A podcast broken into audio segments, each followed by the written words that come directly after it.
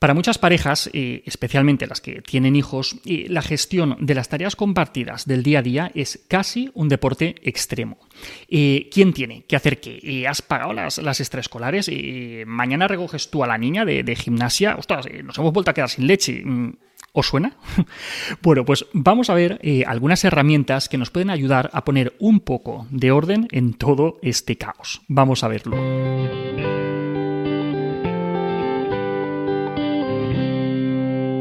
Prácticamente con todas las parejas que acuden a consulta acabamos hablando de estos temas, porque nos afectan a todos.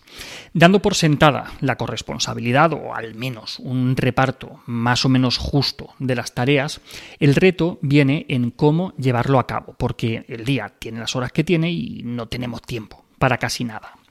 Suelo insistir mucho a las parejas eh, en que la base para poder gestionar con éxito el día a día es la comunicación. Sí, sí, la comunicación.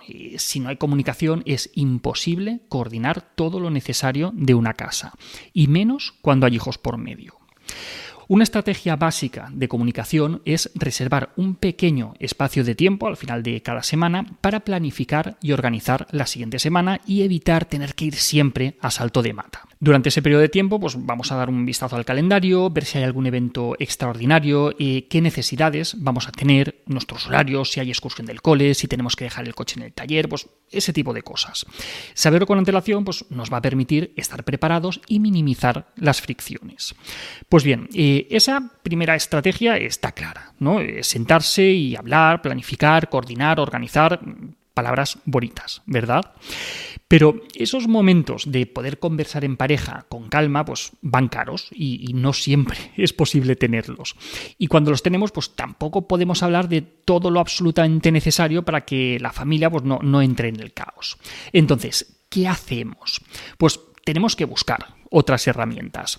Por suerte, hoy en día la tecnología nos da unos recursos fantásticos que nos pueden facilitar mucho las cosas. Primer recurso, eh, un calendario familiar compartido. Tener un calendario en la cocina está muy bien, con sus anotaciones, sus círculos en rojo en los días importantes y todo, eh, está bien, ¿vale? Pero tiene un pequeño inconveniente, y es que está en la cocina, ¿vale? Como complemento o incluso como sustituto a este calendario, pues podemos tener un calendario compartido en Google Calendar, en iCal, eh, donde queramos, ¿vale? Al que tanto nuestra pareja como nosotros tengamos acceso. Y si los hijos son mayorcitos, también. Eh, ¿Qué anotamos ahí? Pues todas las actividades y todos los eventos que de un modo u otro pues, afectan a varios miembros de la familia. Una excursión, los días no lectivos del cole, los exámenes, planes familiares, médicos, eh, peluquería, reuniones, ¿vale? Todo ese tipo de cosas. La ventaja es que podemos consultarlo estemos donde estemos y evitar programar actividades que sean incompatibles. También el hecho de poder establecer un recordatorio para algunos eventos importantes, pues viene muy bien. Por ejemplo, que nos recuerde la cita con el dentista unos días antes para que no se nos pase. ¿Vale? Más recursos. Lista de la compra compartida. Hay apps específicas para eso, pero también vale con una lista de tareas tipo Google Keep o con recordatorios de, de Apple. ¿Vale? La lógica es sencilla. Cada vez que se agota algo, se anota en la lista. Y quien va al supermercado mira esa lista que siempre está actualizada de ese modo pues, evitamos olvidarnos de ciertas cosas o acabar teniendo tres botes de champú por empezar. Más recursos. A mitad camino entre el calendario y las listas están los recordatorios. Muchos tenéis en casa altavoces inteligentes, ¿verdad? Ya sean de Alexa, de Google, de Apple, lo que sea. Pues bien, que el lunes hay que llevar una cartulina al cole. Eh, Alexa, recuérdame que el lunes a las 8 y cuarto de la mañana hay que coger una cartulina para el cole. Así, cuando estemos desayunando el lunes y ya nadie nos acordamos de la cartulina, tachan, pues Alexa se acuerda por nosotros, ¿vale? Otro recurso. Es buena idea tener una carpeta compartida en la que guardamos cierta documentación familiar importante, como los DNIs, el libro de familia, tarjetas sanitarias, ¿vale? Esto es muy útil cuando tenemos que hacer algún trámite oficial, matrícula en la escuela, lo que sea, porque no siempre tenemos a mano los documentos que, más habitualmente se, se piden. Ojo, eso sí, ojo con el tema de la seguridad, ¿vale? Más cosas. Eh, pensar cada día en qué hay que hacer para comer o cenar es un estrés y una fuente importante de carga mental para quien lo hace, ¿vale? Tremendo.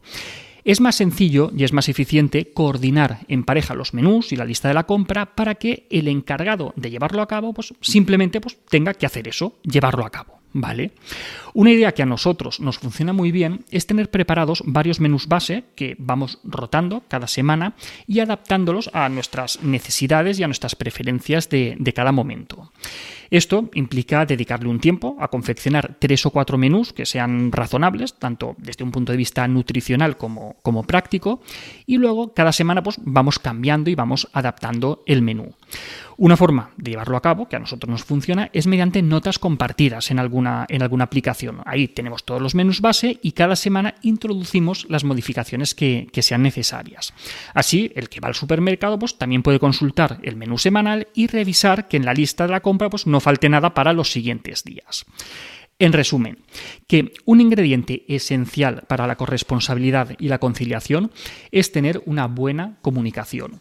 Pero esto no se limita solo a hablar, también podemos utilizar herramientas que nos hacen la vida un poquito más fácil, sobre todo cuando tenemos hijos pequeños. Y hasta aquí otra píldora de psicología. Si os ha gustado podéis ayudarnos compartiéndola. Además tenéis muchos más vídeos, muchos más artículos en el canal de YouTube y en albertosoler.es. Y en todas las librerías nuestros libros Hijos y Padres Felices y Niños sin etiquetas. También nuestros cuentos infantiles. Tengo miedo y tengo un nudo en la barriga. La semana que viene más. Un saludo.